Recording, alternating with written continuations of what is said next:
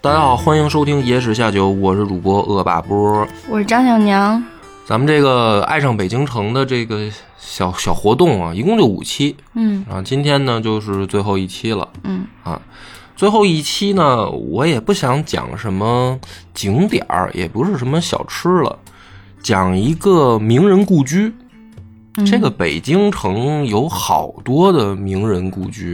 你知嗯道吧？就尤尤其是那个后海，嗯后海那沿线啊，那全是名人故居，什么宋庆龄故居，什么那个好多作家的故居，包括名人，那都集中在那儿。今天我讲这个故居呢，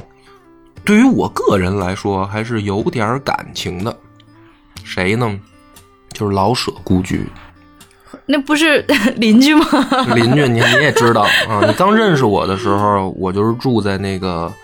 灯市口嗯富强胡同，别几号了，我现在也不住那儿了，别给人招麻烦啊。就富强胡同，就嗯在那个灯市口那儿嘛。我我在那儿住了差不多前前后后算下来也得有三年，嗯就住那胡同里边儿。我这个胡同后面儿，就等于我这个住那个屋子的那个后边儿这个院儿隔壁，就是老舍故居。嗯老舍故居是这个，就是它是等于灯市口西街丰富胡同十九号，就等于就是我住的那个的隔壁，我后面那院儿在旁边就是老舍故居。你去过吗？去串过 门吗你？去过，而且特别好。其实我推荐来北京的朋友啊，就是去这个老舍故居看看，因为它就在故宫边儿嗯上。其实你就等于就王府井大街边儿上，跟故宫这个这一条线儿。你你去北京，你肯定得来逛逛故宫吧？嗯你去完故宫，你肯定顺带手得逛逛王府井大街吧？嗯在这个路过的过程当中，它就有老舍故居，但是老舍故居看门口确实挺不起眼儿的，就特别小的一个小牌呃牌确。实确实不起眼，而且它这个还免票，嗯，这是好处，哦不不用不收门票，嗨，你不早说你，当时跟我一块儿住的时候哎，都去没看想着过去是吧串串门儿。老舍，呃，老讲讲讲老舍的故事。老舍是我啊特喜欢的一个，怎么说呢，老北京作家。啊，就就是去对于北京人来说，对于对于老舍的作品，可能呃喜爱程度会更高一些。因为啥呢？就是老舍先生啊，他写的那些作品，描述的都是老北平的这些小人物。你像那什么骆驼祥子、拉车的，嗯是吧？我这一辈子一个角巡，就是一巡巡警嗯啊，包括就比如茶馆儿，茶馆儿里面呢就是各色小人物，对吧？所以他描写的好多都是这个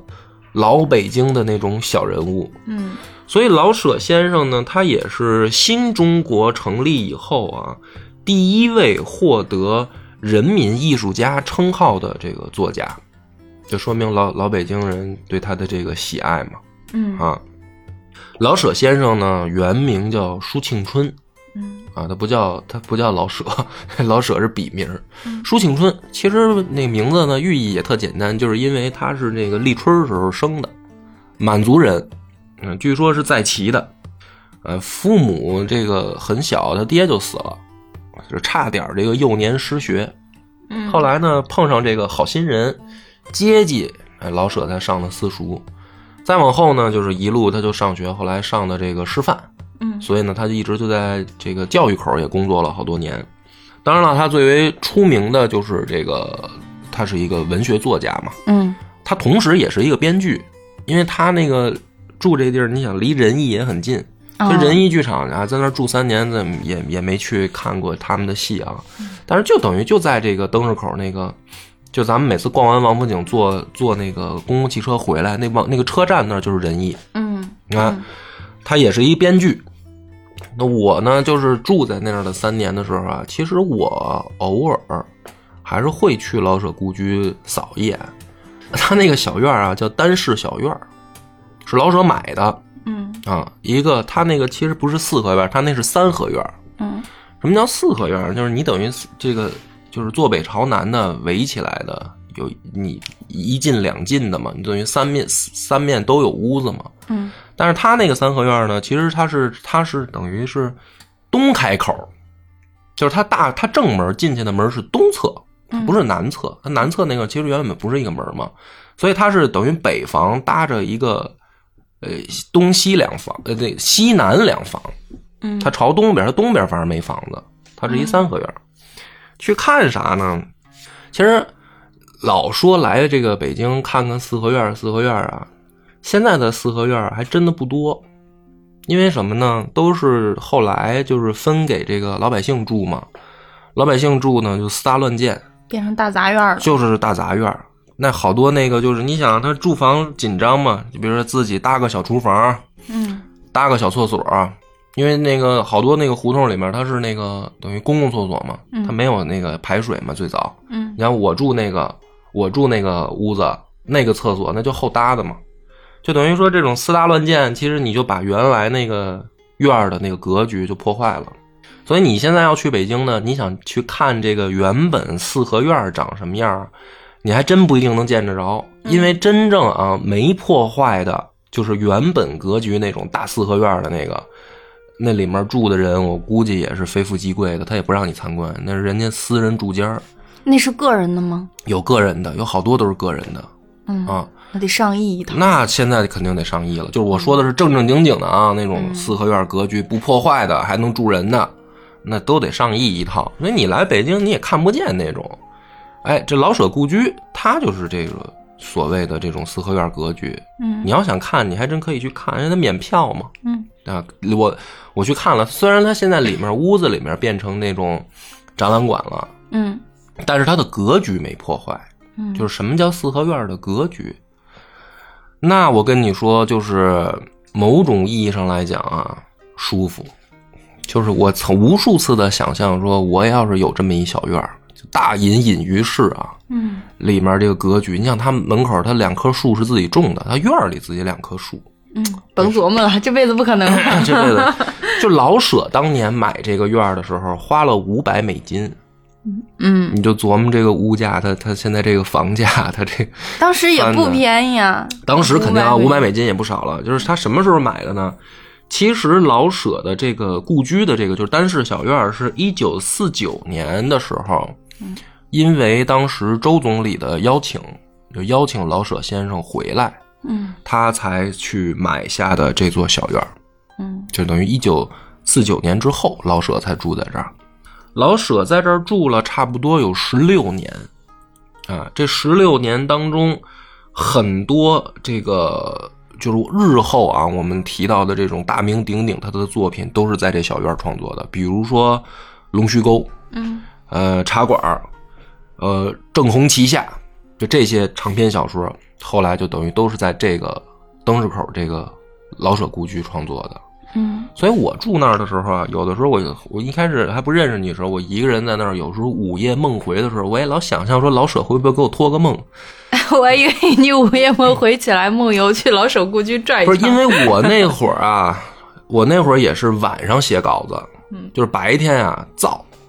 再加上呢本身那个临街一片腿儿就出去了，有的时候我溜着珊珊就去那个皇城根儿遗址公园就遛弯儿去了，这心就静不下来。一般都到晚上夜深人静了，哎，我这写作欲望也出来了。有的时候什么写这个录音稿儿什么东西都是晚上弄。我晚上有的时候我就看着那个后窗，我就想，这个是吧？几十年前，老舍先生他也是在那儿这么写，来一个先贤与今人的对话。有有点那种隔，就真的是穿越时空的那种对望。当然是我自己的想象了，啊，嗯就是我想象的时候，我望着那个后继后天井那出去，啊，穿越几十年，老舍可能当时写的时候，他也往往东这么望，他望的就是我这方向，因为他是东开门嘛，嗯他那是东开门嘛，他要望，他肯定望的也是我这方向嘛，哎，我就想象过这个场景。但是就是咱就讲讲这个老舍先生的趣事啊，接着讲老舍故居，讲讲老舍先生趣事。其实我喜欢的作家里面，老舍肯定得排到就是前三的位置，就是古今中外都算上啊，什么文学题材都算上，老舍肯定是能排进前三的。嗯因为啥呢？老舍先生呢，他本人啊特幽默，就是你别看他写的那个东西都 说不好听一点啊，苦大仇深的，因为都小老百姓的那种生活，而且呢都是赶上那个时代变迁，嗯就特惨特苦，嗯哎啊，就那主人公最后活一辈子，活的哎呦，稀里糊涂。他也不他不想稀里糊涂，他想活个明白，但是就时代不允许，就特惨。但是呢，老舍先生的那个写作的文笔和他这个本身的语言特幽默，就这种东西呢，你读起来呢就特抓人。嗯啊，你我估计很多人可能都没看过老舍的那个原著，因为好多到后来都改编成电视剧了嘛。嗯什么那个，你看张国立演的那个那个《我的一辈子》嘛，嗯嗯还有比如说那个茶馆多次翻拍，嗯嗯，茶馆被拍了很多话剧，嗯对，《骆驼祥子》也也有，都拍拍成电影儿，也有话剧什么的。其实好多人可能看的都是最后的影视作品，影视作品，嗯呃或者说话剧，但是说真正原著可能看的反而不多吧，我猜。嗯但是咱就我就小讲一段啊，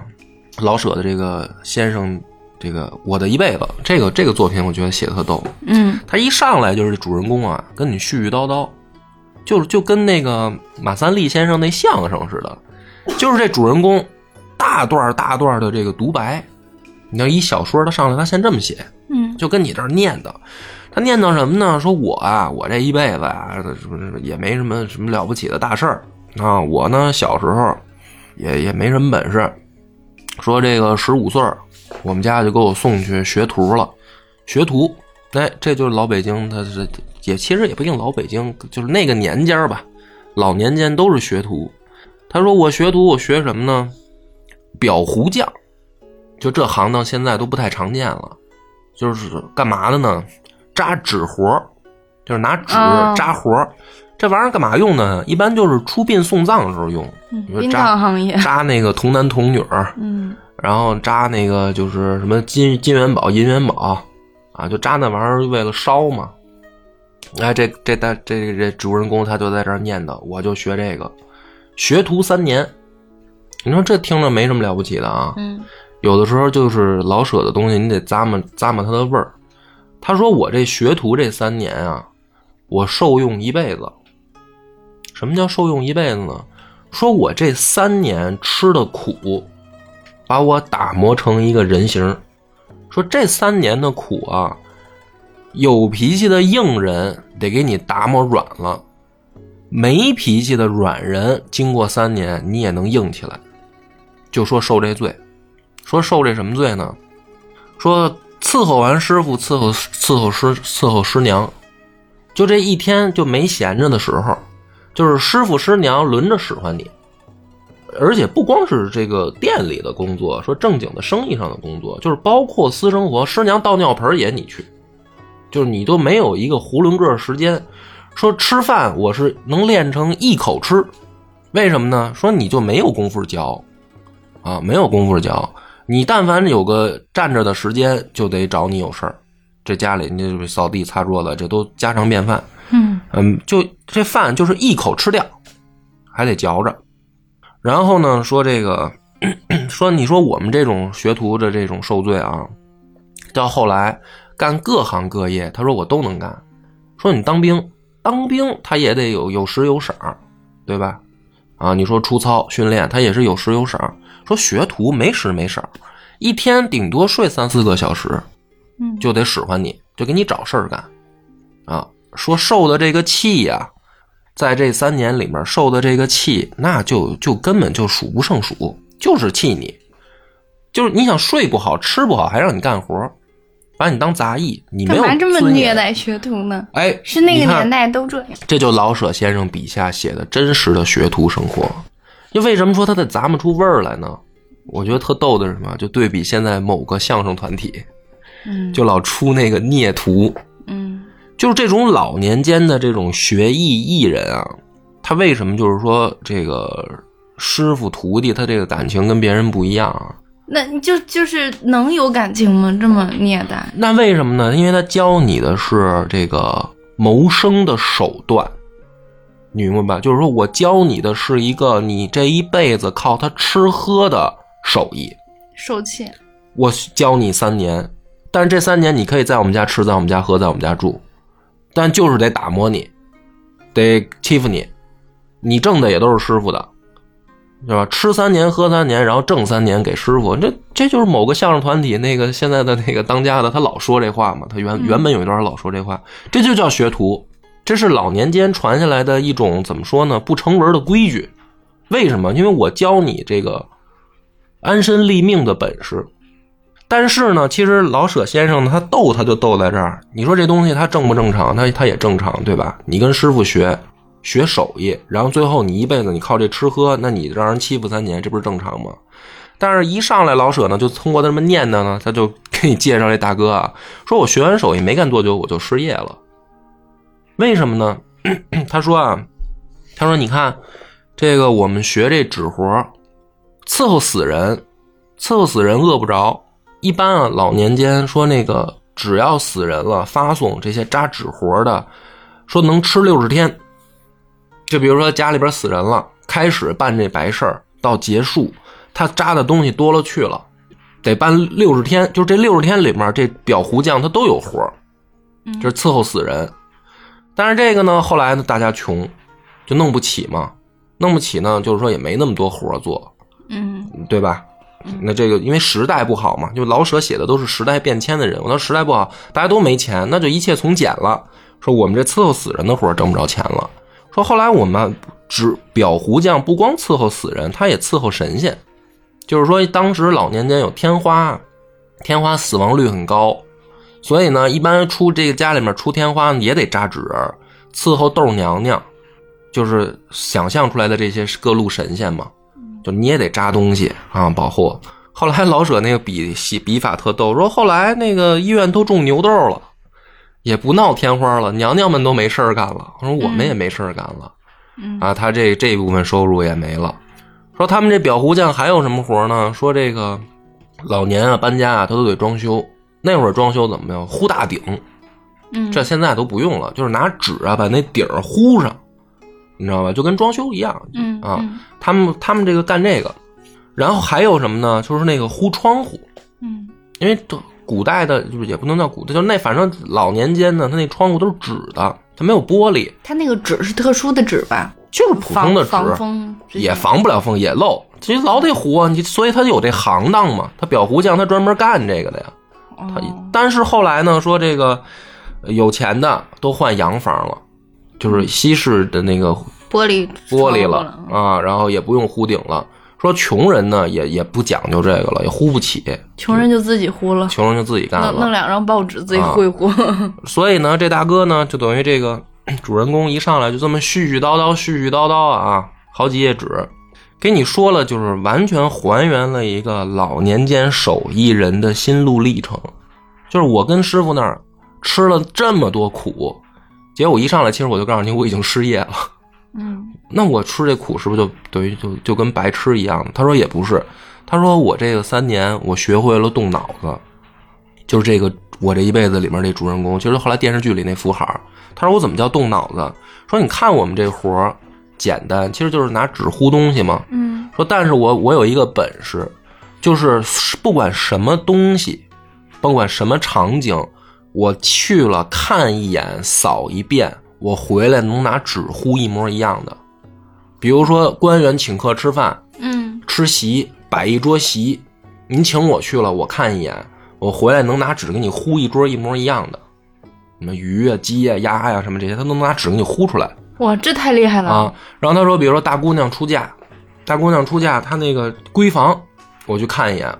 啊，因为她有的是，比如说她可能还没出嫁就死了，或者老年间有不好的，比如说冥婚嘛。嗯他说，比如说那个姑娘出嫁糊的东西，嗯这个闺房里面床啊、铜盆啊、镜子呀、穿衣柜啊什么的，我只要看一眼，我回来就能拿纸给你糊一个一模一样的。嗯，很厉害。他说我这个东西学，就我这学徒三年，我学会动脑子，所以我后来我干什么事儿，我知道用脑。嗯他说这都是学徒三年告诉我的。哎，你看他这就是老舍笔下写这个老北京小人物的这个，他就给你絮絮叨叨，给你讲了这么一个人，他在那儿自述。嗯他说最后这个人他的落点是什么？这就是文章的开头，他的落点就是说，他说我这一辈子就是活的就不软，就我永远都是要站着活。说因为我这三年吃的苦，我觉得我没什么不能吃的苦了。他甚至啊，他后来他说他抽大烟，就是说他因为他说他说因为我学过徒，大烟我都能戒，哎呦，就是连戒烟的痛苦都抵不上三年受气的苦。